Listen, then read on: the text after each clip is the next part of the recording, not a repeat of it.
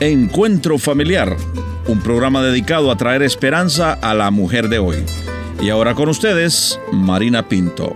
¿Sabías que el Alzheimer es una enfermedad que causa problemas con la memoria, el pensamiento y el comportamiento de una persona? Hoy estaremos hablando acerca de esa enfermedad y nuestra invitada nos compartirá sobre lo que ella y su hermano han experimentado viendo a sus padres sufrir de Alzheimer. Así es que te invito a que continúes con nosotros, que después de la pausa regresamos con nuestra invitada.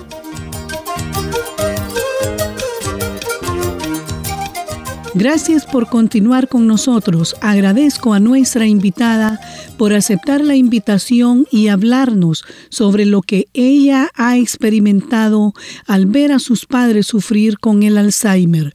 Voy a pedirle que se presente y nos comparta. Yo me llamo Clara, vengo de Paraguay y hace nueve años que estoy viviendo en, Canadá mm. en forma intermitente, yendo a Paraguay y volviendo a, Canadá durante todo este tiempo para poder ayudar a mi hermano a cuidar a mis padres.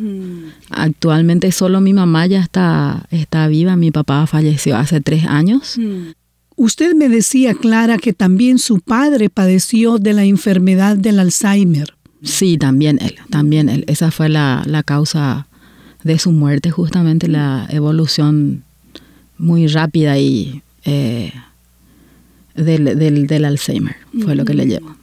Siendo usted una mujer muy ocupada con una profesión y un empleo, el cual usted tenía la responsabilidad de atender las necesidades de las personas a las que les enseñaba cómo cultivar y cuidar la tierra, usted también se ve ante una difícil situación con sus padres, ya que los dos sufrieron y fueron diagnosticados con Alzheimer.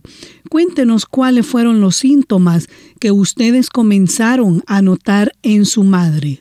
Lo primero que nos dimos cuenta fue de que ella cambió su personal, su actitud hacia nosotros. Ella era una persona siempre muy activa, expresaba sus sentimientos muy amorosa, muy cariñosa con, con todos, con los vecinos, con las amigas, con nosotros, con los hijos. Y de repente ella nos dimos cuenta que ella no se emocionaba, no se ponía contenta más como antes cuando llegaban sus hermanos o cuando llegábamos nosotros a la casa.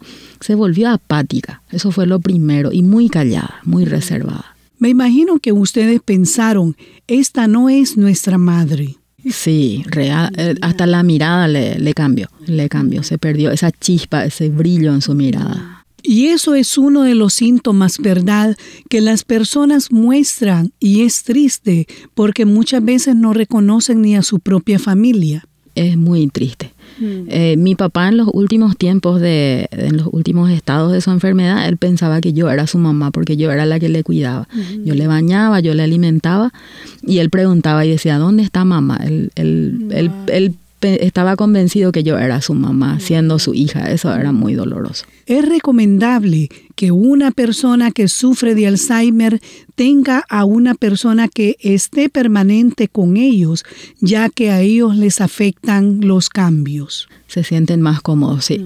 Y cuando se cambia esa persona que es la que provee el cuidado, es mucho estrés también. Y la enfermedad misma hay veces avanza o hace un pico cuando hay algún cambio muy brusco porque hace de que sean personas de rutina, mm. de mucha rutina.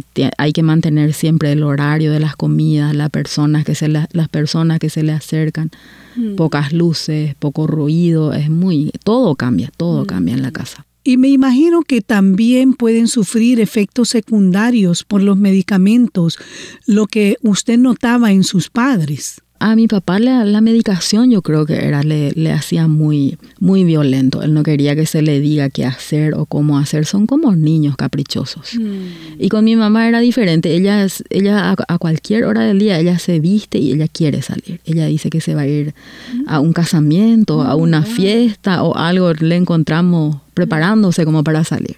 Clara, vamos a ir a una pausa y después continuaremos hablando sobre esta enfermedad, la cual usted y su hermano han tenido que cuidar de sus padres.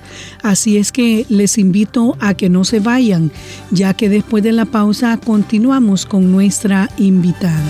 Hoy puede ser un gran día si tan solo te propones recibir a Dios en tu vida, dar paso a sus bendiciones. Hoy puede ser un gran día de esos que Dios se ha inventado para traer a tu vida todo lo que has anhelado. Continuamos nuestra conversación con Clara y se dice que la mayoría de las personas que sufren Alzheimer son las personas mayores, ¿no es cierto? Es así mismo, a las personas mayores, pero entiendo que hay personas jóvenes también que empiezan el, el proceso lentamente ya a edad adulta. Bueno, yo me he estado informando sobre lo que es esta enfermedad y hoy quiero invitar a todas las personas a que tienen a sus padres que ya van siendo de edad avanzada a que se informen sobre esta enfermedad. Clara, quisiera pedirle que nos cuente acerca de ese proceso antes de que su padre muere. Cuéntenos un poquito fue un proceso muy, muy doloroso porque uno se da cuenta que de a poco van perdiendo capacidades. El cerebro se va haciendo pequeño, entonces va perdiendo de a poco las capacidades de entender las cosas, de comunicarse, de caminar. Después las últimas capacidades que van perdiendo son las de deglutir. Les cuesta mucho tragar alimentos sólidos. Y también pierden el sentido del, del gusto en la boca, sienten solamente las cosas dulces, entonces quieren comer cosas dulces porque lo salado no, no sienten.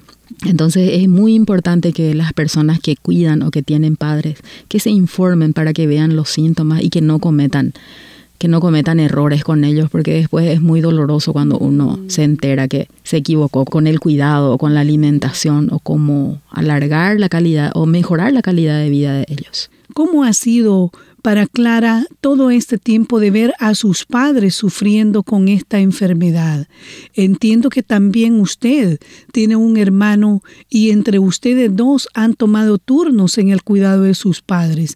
¿Cómo ha sido ese tiempo, Clara, para ustedes? Ese tiempo ha sido muy, muy doloroso, mm. muy doloroso porque se cambian los roles y uno vive una vida pensando que siempre estarán sanos, que siempre estarán ahí y ver que de a poco se están, se están yendo es, mm. es muy, muy doloroso para, mm. para los hijos verlos se van volviendo pequeñitos y cada vez necesitan más cuidado y es difícil porque también eh, la vida sigue para las personas. Tenemos que hacernos cargo de, nuestros, de nuestras familias, de nosotros mismos y también de nuestros padres.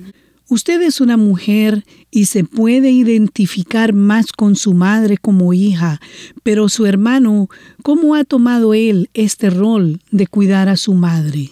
Y la primera reacción siempre es de susto.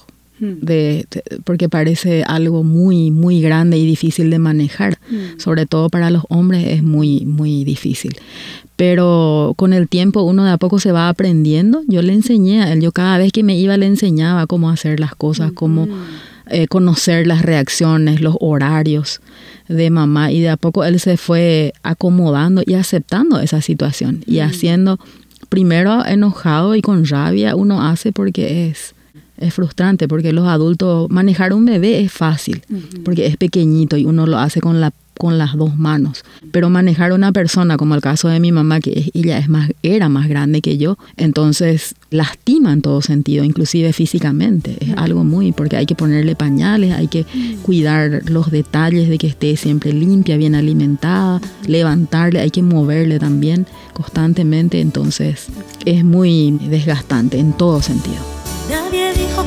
No lloraría todo iba a ser color de rosas.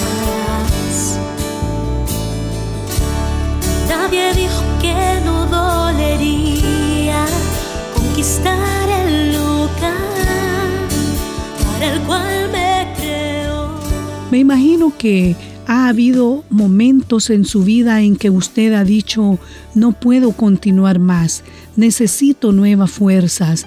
¿Ha habido alguna palabra o alguna persona que le ha dado palabras de fortaleza en esos momentos? Y la palabra siempre fue de, eh, la gente siempre se acerca y te dice, está muy bien lo que estás haciendo, yo estoy orando por vos, que tengas fuerza. Hay gente que te ofrece su, su apoyo en palabras, pero el apoyo más grande es el del que viene del Señor. En las mañanas se renuevan las fuerzas. Hay veces a la noche yo me iba a la cama cuando estaban los dos enfermos. Mm. Me iba a la cama y decía, mañana, ¿cómo me voy a levantar mañana? Mm. Estaba agotada exhausta, porque hacía todo sola.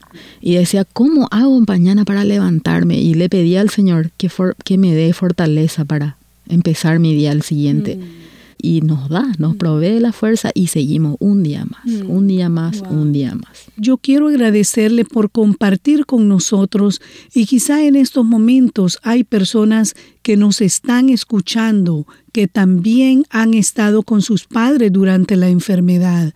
¿Qué mensaje de esperanza usted pudiera enviarle a estas personas? Mi mensaje sería aferrarse al, al Señor y hacer todo el, el, trabajo, todo el proceso del cuidado, hacer y ofrecerle al Señor de manera que no, que uno no diga ¿por qué me toca hacer esto? ¿Por qué tengo que hacer? ¿Por qué yo? Es lo que pensamos humanamente.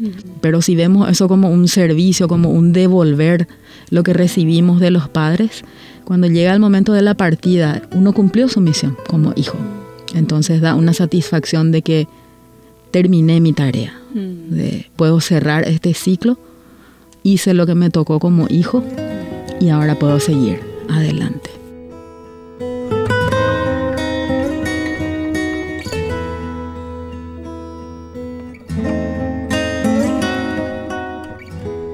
Una vez más quiero agradecer a Clara por compartir con nosotros.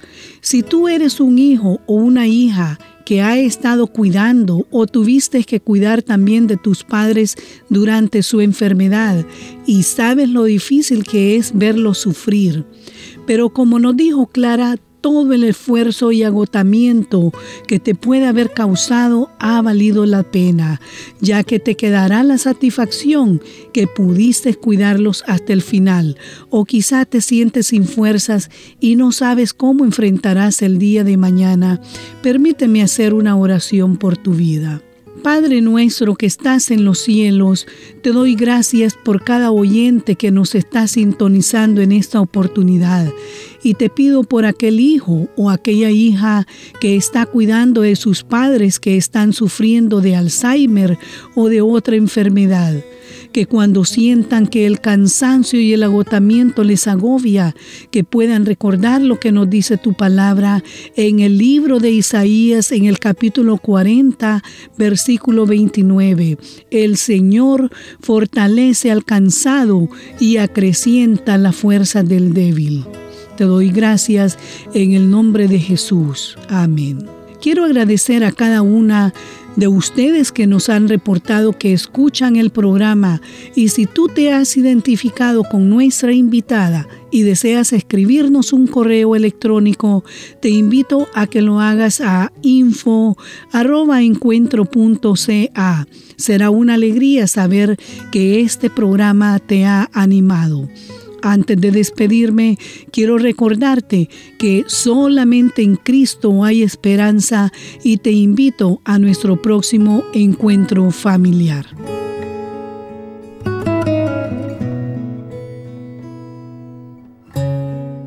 Esta fue una producción de Encuentro. Agradecemos que visite nuestro portal en el internet www encuentro.ca.